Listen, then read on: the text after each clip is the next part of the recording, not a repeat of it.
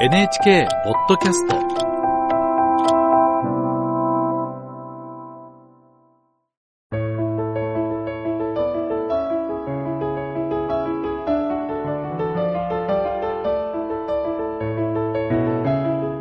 物語やエッセイの朗読をお届けするラジル文庫。今日は明治から昭和の初めにかけて活躍した詩人野口米次郎の作品をご紹介します。アメリカで学んだ米次郎は日英2カ国語で詩を発表し国際詩人として知られました。彫刻家イサム野口の父でもあります。野口米次郎梅雨第2回。朗読はアナウンサーの三橋大樹です。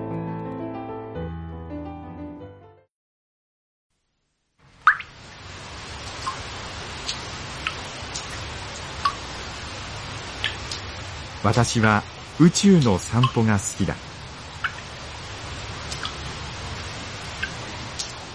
今雨がちょっと止んだのを幸いに私は庭を散歩していると想像する。想像するでない。実際に散歩する。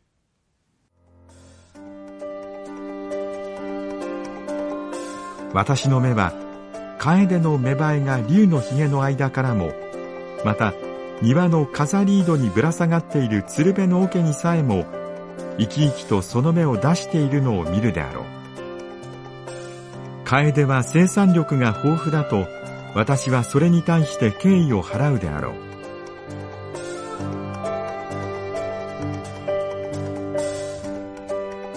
諸君は雨に濡れたキャラを見たことがあるか。キャラといえばいかにもおしどい臭い名前だが年中青黒い喪服を着ている木だ。私は青黒い喪服と言ったが初夏ことに雨に濡れたキャラの色は青春のゆかりの色である。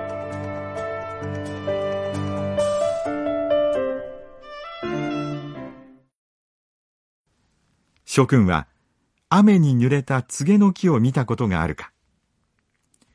宇宙の告げはともかく、私は諸君にその花盛りぶりを見せたい。その地上に落ちる花びらは、あたかも吹雪のごとしだ。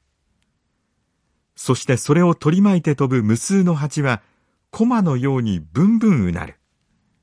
しかし、今この告げも、浪費を何とも思わない青春期を終わって、雨に濡れながら反省の伝道をゆかりの色で塗っているのだ。さらに諸君は、雨に濡れた椿を見たことがあるか椿は死に様が悪いと言って軽蔑する人があるかもしれないが、私は6月の初めに宇宙でそれを見ることは美しいと思う。その葉は青い漆色だ。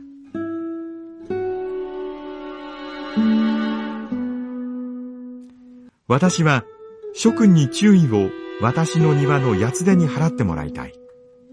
私は八つ手が花を咲かす実を持たない謙譲な態度を愛せざるを得ない。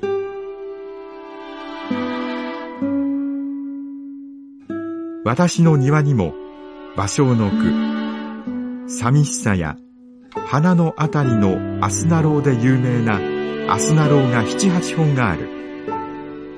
私は果たして芭蕉が言うごとく、この木が明日はヒノキになろうなろうと口癖に言っているかどうかは知らないが、私があすなろうを買ってからもう十幾年になるが、少しも成長しない。しかし、初夏の雨に濡れるその灰色は決して悪くない。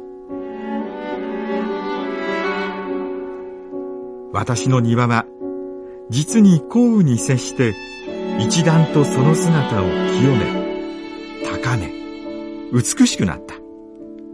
私が庭を代表して雨に感謝しても、庭は文句を言うまい。